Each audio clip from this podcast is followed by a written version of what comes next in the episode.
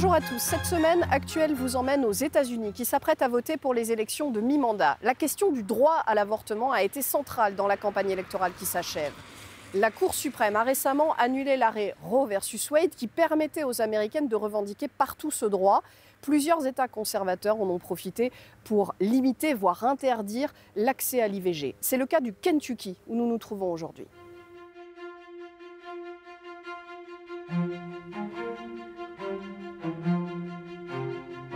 La bataille pour le droit à l'avortement se joue dans ces zones résidentielles de la classe moyenne.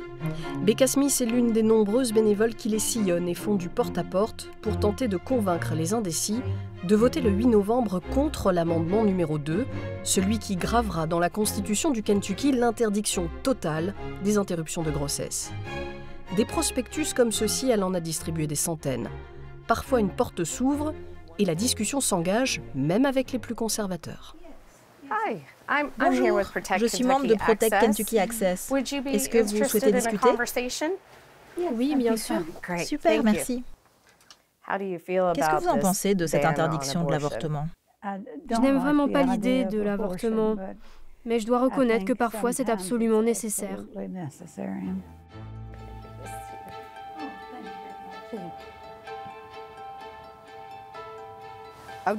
Comment vous vous sentiez quand vous avez commencé à faire du porte-à-porte? C'est votre première campagne? Oui, c'est une première. J'ai l'impression que je viole leur intimité en leur demandant ce qu'ils pensent de l'avortement. Mais c'est tellement important pour moi de surmonter ces craintes et de le faire.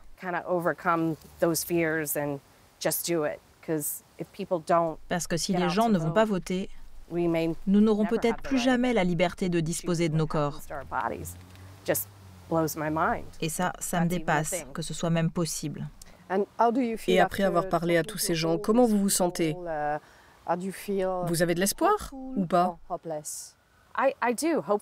Maintenant, j'ai vraiment de l'espoir. Et c'est pour ça que je continue de le faire. À chaque fois que j'y vais, je suis nerveuse et je n'aime pas vraiment parler à des étrangers.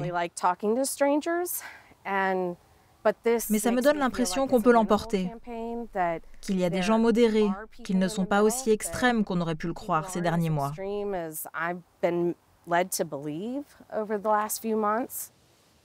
Becca s'est engagée avec l'ONG Protect Kentucky Access. Ce même réseau de militants pro-avortement a déjà remporté une victoire historique au Kansas en août dernier. À la grande surprise des observateurs, dans cet État ultra-conservateur, 59% des électeurs avaient rejeté un amendement à la Constitution destiné à interdire toute interruption de grossesse. Depuis ce coup de semonce, les anti-avortements se tiennent sur leur garde. Mais Adia Wushner ne s'avoue pas vaincue. L'ancienne représentante républicaine de l'État du Kentucky, farouchement opposée à l'avortement, bat la campagne. Nous sommes un pays où chaque État a le droit et le devoir de prendre des décisions concernant ceux qui sont sous sa juridiction. C'est comme ça que ce pays a été construit. J'ai confiance dans le vote des citoyens du Kentucky, s'ils savent la vérité. Ils sont traditionnellement en faveur du respect de la vie, ils prendront les décisions qui reflètent leurs valeurs.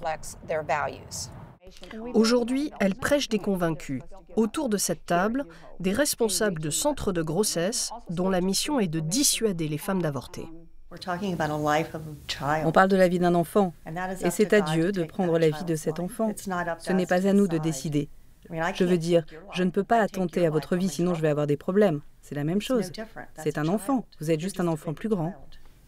Parfois, je me sens un peu honteuse, attaquée par d'autres femmes qui me disent Comment tu peux te dire féministe si tu penses que les femmes n'ont pas le droit de disposer de leur corps?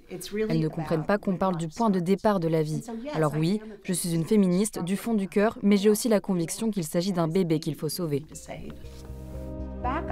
La politicienne est venue donner des arguments à utiliser pour défendre l'amendement numéro 2, quitte à s'arranger parfois avec la vérité. Quand on travaille sur la fertilité des femmes, on constate les conséquences que peut avoir le stress. Souvent, il va retarder l'ovulation. C'est pour ça qu'une grossesse arrive rarement avec un viol. Les spermatozoïdes ne survivent pas longtemps et l'ovulation est retardée en raison du stress ressenti.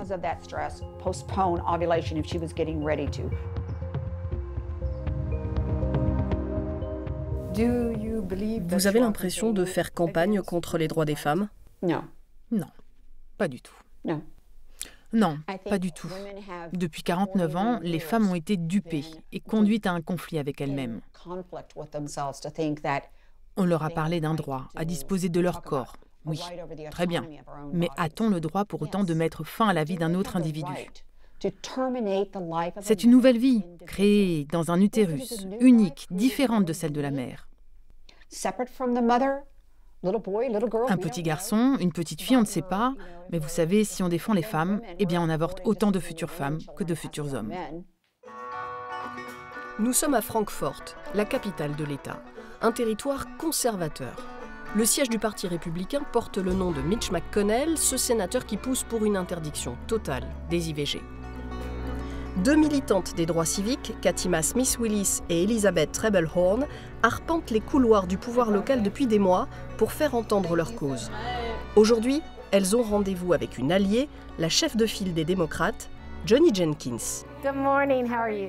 I'm good. How are you? Le Kentucky est l'État américain où les femmes meurent le plus des conséquences d'une grossesse. Pour les deux camps, les pros et les anti-avortements, ce débat est une question de vie ou de mort, et c'est bien la seule chose sur laquelle ils s'entendent. À propos de ces femmes qui vont n'avoir nulle part où aller, j'ai peur des taux de suicide, qu'elles se fassent du mal. Bonjour.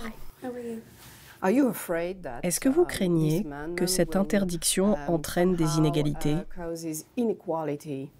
C'est déjà le cas. Il y a des gens qui sont affectés par tout ça de façon disproportionnée, ceux qui ont le moins de revenus. Vous avez besoin d'argent pour avoir accès à Medicare, à toutes les mutuelles.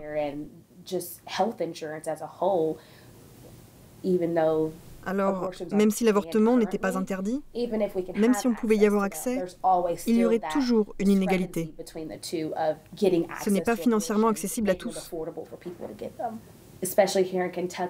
Surtout ici au Kentucky. Le taux de mortalité des femmes noires lors de grossesse est vertigineux. Des femmes qui vont au terme de leur grossesse meurent encore.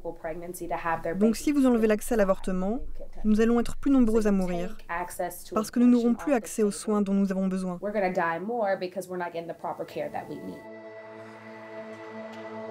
Dans cet État, l'un des plus violents avec les femmes, mener le combat pour ses droits était une évidence pour Elisabeth. Mais depuis quelques mois, tout cela est devenu très personnel et très douloureux pour la jeune mère.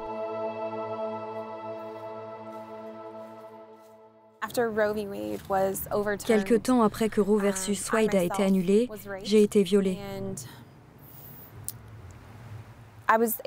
Et j'ai pu aller à l'hôpital, um, um, prendre une pilule abortive et,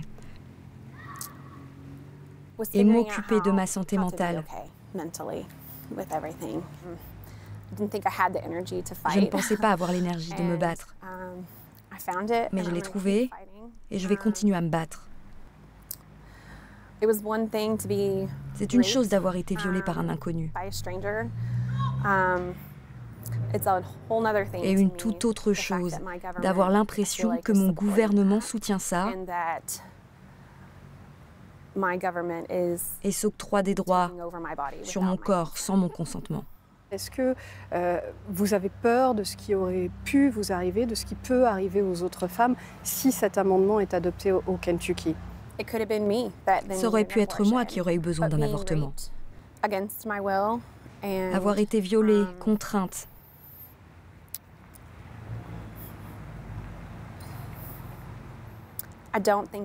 Je ne pense pas que j'aurais pu porter un enfant en bonne santé. Um, Même si j'aime les enfants. Um, et j'aime mes enfants, um, émotionnellement, je n'imagine pas ce que porter l'enfant de mon violeur m'aurait fait. Et honnêtement, sachant ce qu'est la dépression postpartum,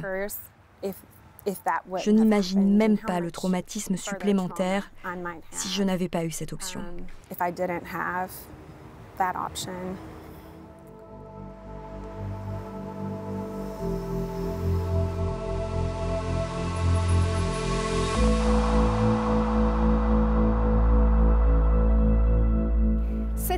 proposait des avortements depuis près de 40 ans. C'est l'une des plus anciennes du Kentucky, mais elle a dû fermer ses portes après la révocation de l'arrêt Roe versus Wade.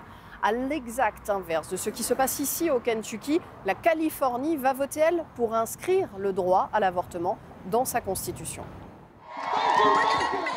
On va leur faire regretter d'avoir touché aux droits reproductifs. Beaucoup de colère ce jour-là dans ce quartier de Los Angeles. L'ONG Fondation pour la marche des femmes a organisé une manifestation pour soutenir aux prochaines élections les candidats pro-femmes, selon leurs termes. Partout ici, le mot Roe, le nom d'emprunt de la jeune femme qui avait permis la légalisation de l'avortement, s'affiche et se scande. C'est Rovember. C'est important pour les gens de savoir qu'une majorité d'Américains soutient le droit à l'avortement. Ils sont terriblement en colère, furieux et prêts à contre-attaquer. Le comté de Los Angeles sera un refuge pour toutes les personnes qui souhaitent avoir accès aux soins médicaux. Le 8 novembre, les Californiens voteront pour protéger le droit à l'avortement dans la constitution locale. Mais le gouverneur démocrate Gavin Newsom va déjà plus loin.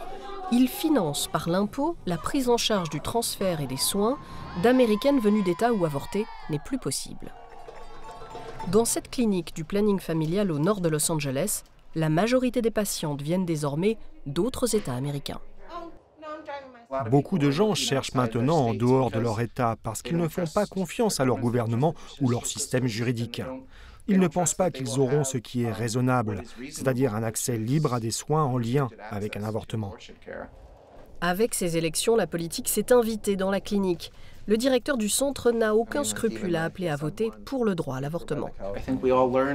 On a tous appris que ces droits, que l'on croyait immuables, sont attaqués et que même en Californie, il y a des gens, des groupes prêts à nous priver de ces droits. Même dans cet État très progressiste de la Californie, il y a des centres anti-avortement, plus de 200. Ils accueillent gratuitement les femmes, leur offrent des tests de grossesse, des échographies et, comme pour cette jeune mère, des couches ou du lait, dans le but de décourager les interruptions de grossesse. Vous pouvez venir ici une fois par mois jusqu'à ces deux ans.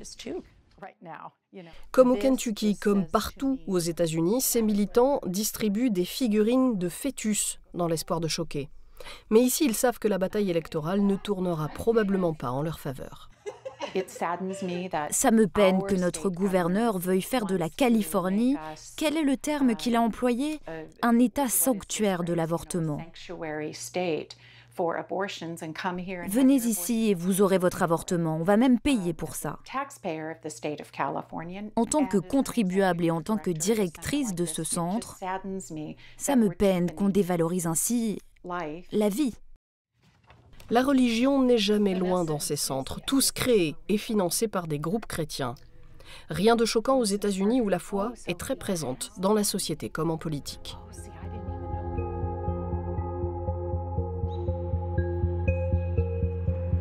Nous sommes ici sur la ligne de front de cette bataille pour le droit à l'avortement entre la Cour suprême américaine dominée par les conservateurs qui a annulé l'arrêt Roe versus Wade et le Capitole à quelques mètres de là, le siège du Parlement américain où le président Joe Biden veut faire voter une loi pour confirmer ce droit à l'avortement, mais il ne le pourra que si les démocrates remportent les élections du 8 novembre. Pour prendre de la hauteur et comprendre les enjeux électoraux au niveau fédéral, nous avons rendez-vous avec Elisabeth Nash, analyste politique au Guttmacher Institute, qui travaille sur les droits reproductifs. Joe Biden a promis que son administration sécuriserait le droit à l'avortement en cas de victoire euh, aux prochaines élections de, mi-mandat. Est-ce que c'était une stratégie risquée? Est-ce qu'on connaît le poids électoral des opposants à l'avortement aux États-Unis? Joe Biden mise sur le fait que la très grande majorité des Américains soutient le droit à l'avortement. À peu près 70% ou plus d'entre eux pensent que ce devrait être légal. Donc dans un sens, il fait un pari, mais très peu risqué. Parce que les Américains veulent un accès libre à l'IVG, c'est un fait. Depuis l'élection de Donald Trump, on parle d'une Amérique à deux vitesses, du fossé grandissant euh, dans la société américaine. À quel point cette question du droit à l'avortement suit la même ligne de fracture?